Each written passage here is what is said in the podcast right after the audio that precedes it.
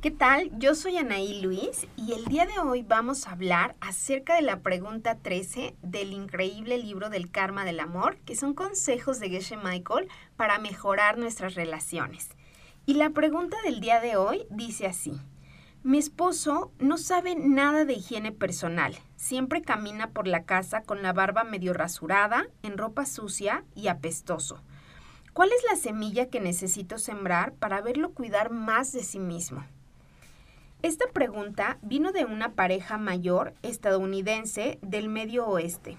Vinieron a una charla que estaba dando en Detroit dirigida a trabajadores del automóvil, cuyos puestos de trabajo están siendo amenazados por el cierre de las plantas. Me identifiqué con Jack y Chris, que también son producto de la década de los 60, pero como en muchos casos, algunas cosas buenas de la contracultura se perdieron y otras, como la poca higiene hippie, perduró. Ya conoces el ejercicio.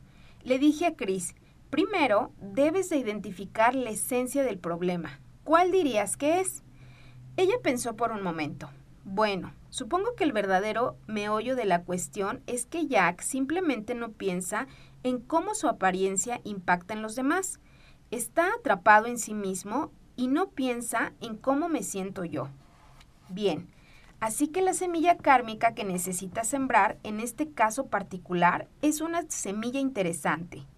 Si alguien cercano a nosotros ignora su higiene personal hasta el punto que hace que nuestro día sea desagradable, entonces tenemos que sembrar alguna semilla de la clase opuesta y las semillas harán que la situación cambie, sin discusiones y sin argumentos. Lo que nos lleva a las sandías y las marmotas. Chris me lanzó una mirada confundida, lo que significa que va a estar muy al pendiente de lo que sigue.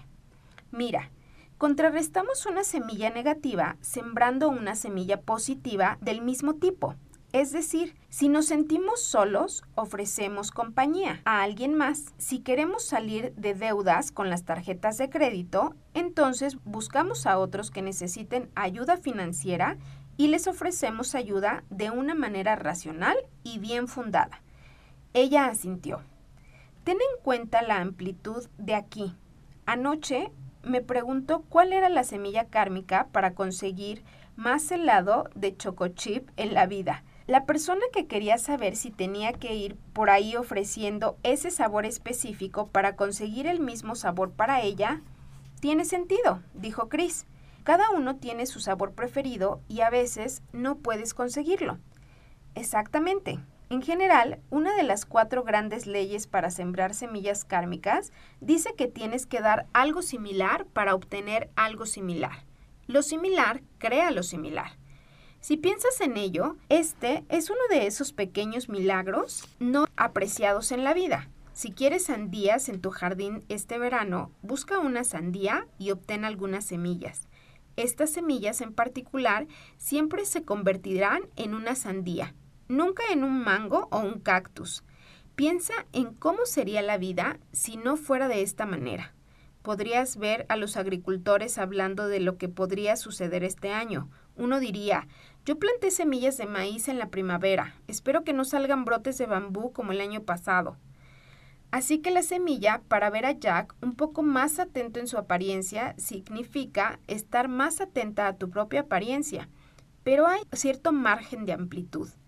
Hay un libro llamado La Casa del Tesoro de la Sabiduría, escrito por el maestro llamado Basubando, hace unos 17 siglos, en el que discute la cuestión del helado de chocochip. Alguien le dice, mira Basubando, supongamos que debo renacer como un oso, pero sucede que morí justo antes del verano, cuando los osos no tienen bebés.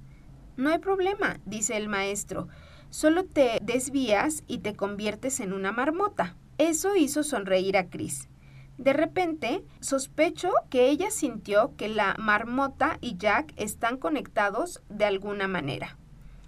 Hay un debate sobre esta respuesta, pero ya tienes la idea. Tú decides qué resultado deseas. Luego encuentras la semilla más cercana que puedas, pero no tiene que ser exactamente la misma cosa que estás buscando. Sin embargo, en tu mente es importante dedicar la semilla para un propósito en particular, algo así como la limpieza de tu pareja.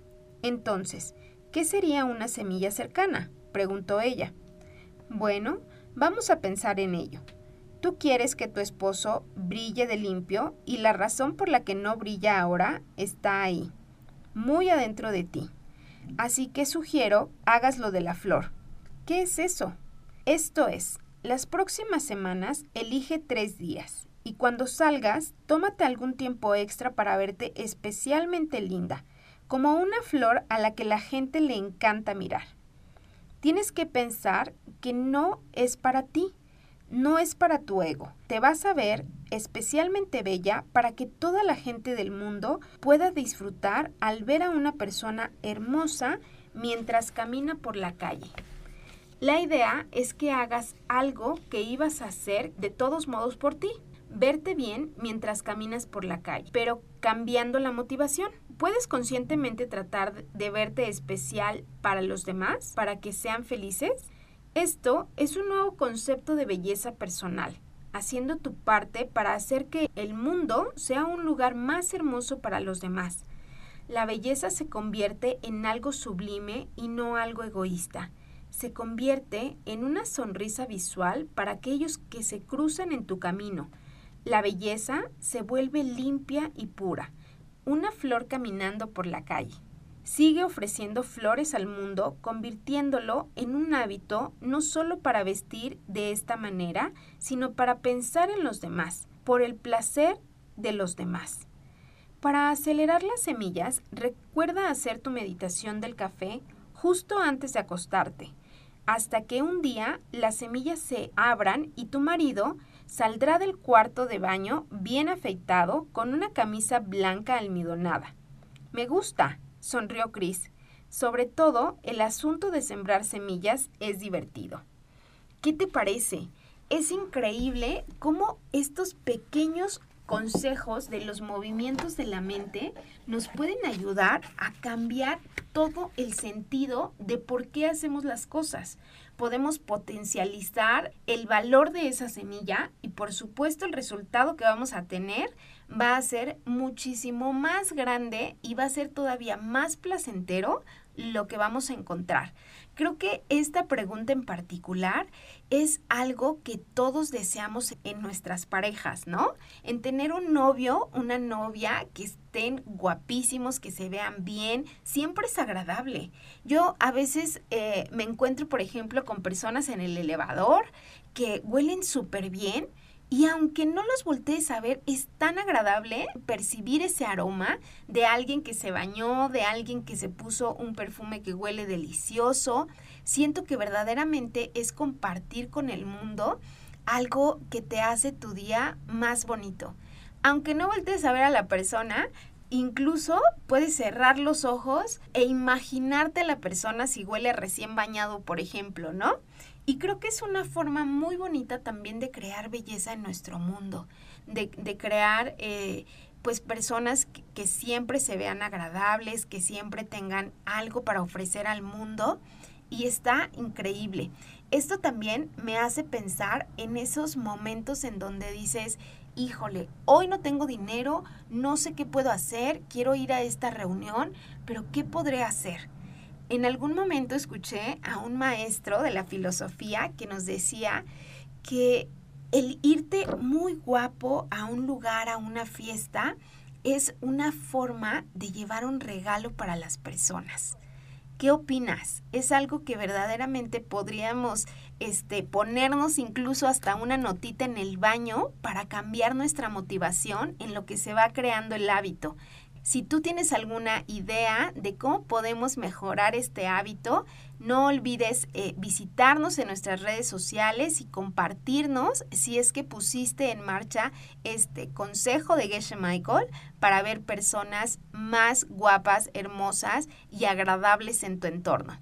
Te mando un abrazo, yo soy Anaí Luis y nos vemos en el siguiente capítulo.